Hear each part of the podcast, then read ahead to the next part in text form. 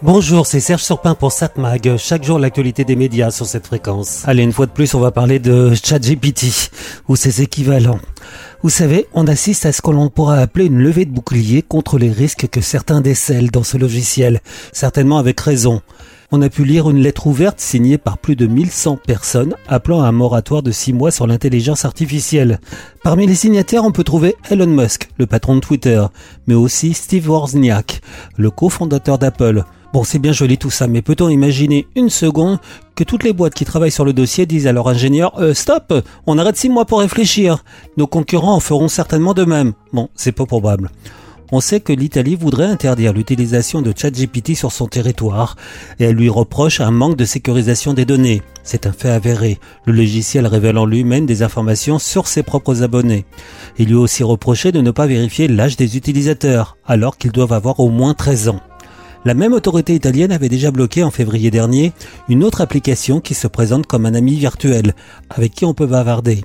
Entre parenthèses, on sait que ce type d'application a entraîné le suicide d'une personne devenue trop accro avec son ami virtuel.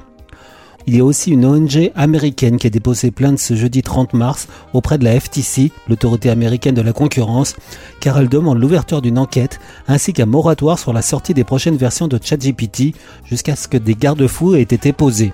L'ONG propose de lancer aussi une pétition pour que la FTC pose les bases d'une réglementation afin de réguler l'industrie de l'intelligence artificielle générative.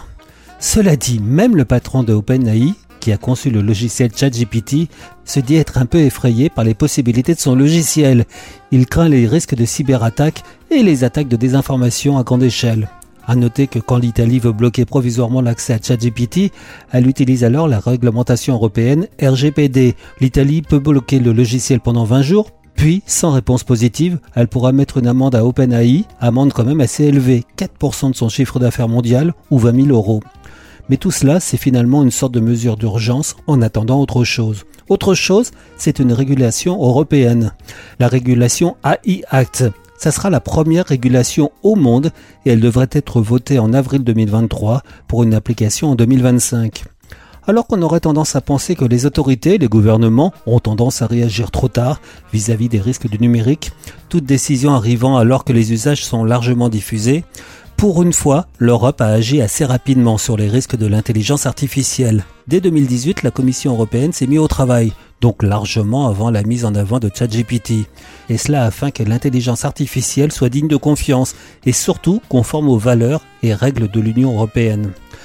La Commission a défini quatre niveaux de risque pour l'intelligence artificielle, minime, limité, élevé ou inacceptable.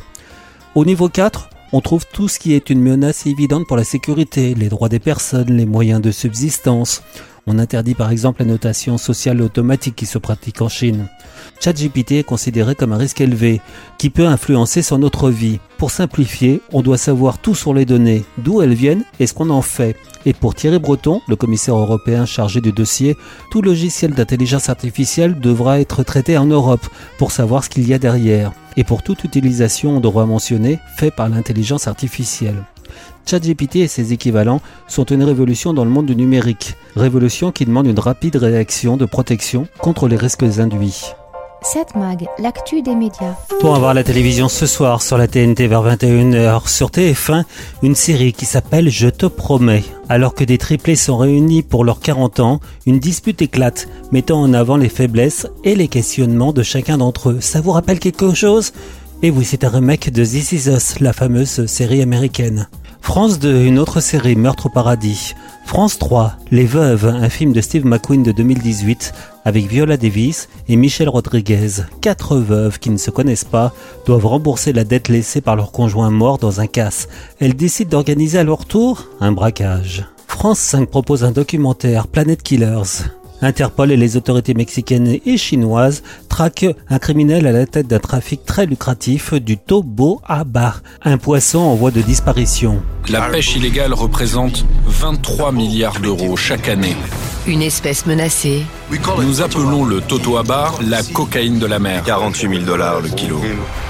Une alliance explosive. C'est un mariage entre les cartels mexicains et le crime organisé chinois. Et pour Interpol, un gros poisson. Jung Chang-woo est l'un des parrains de ce trafic de Toto Abba. Il est impliqué aussi dans le trafic d'êtres humains. Le parrain des océans dans Planet Killers, lundi à 21h sur France 5. Sur M6, télé-réalité mariée au premier regard. Mais vous pourriez regarder sur la chaîne LCP Infiltré à Auschwitz.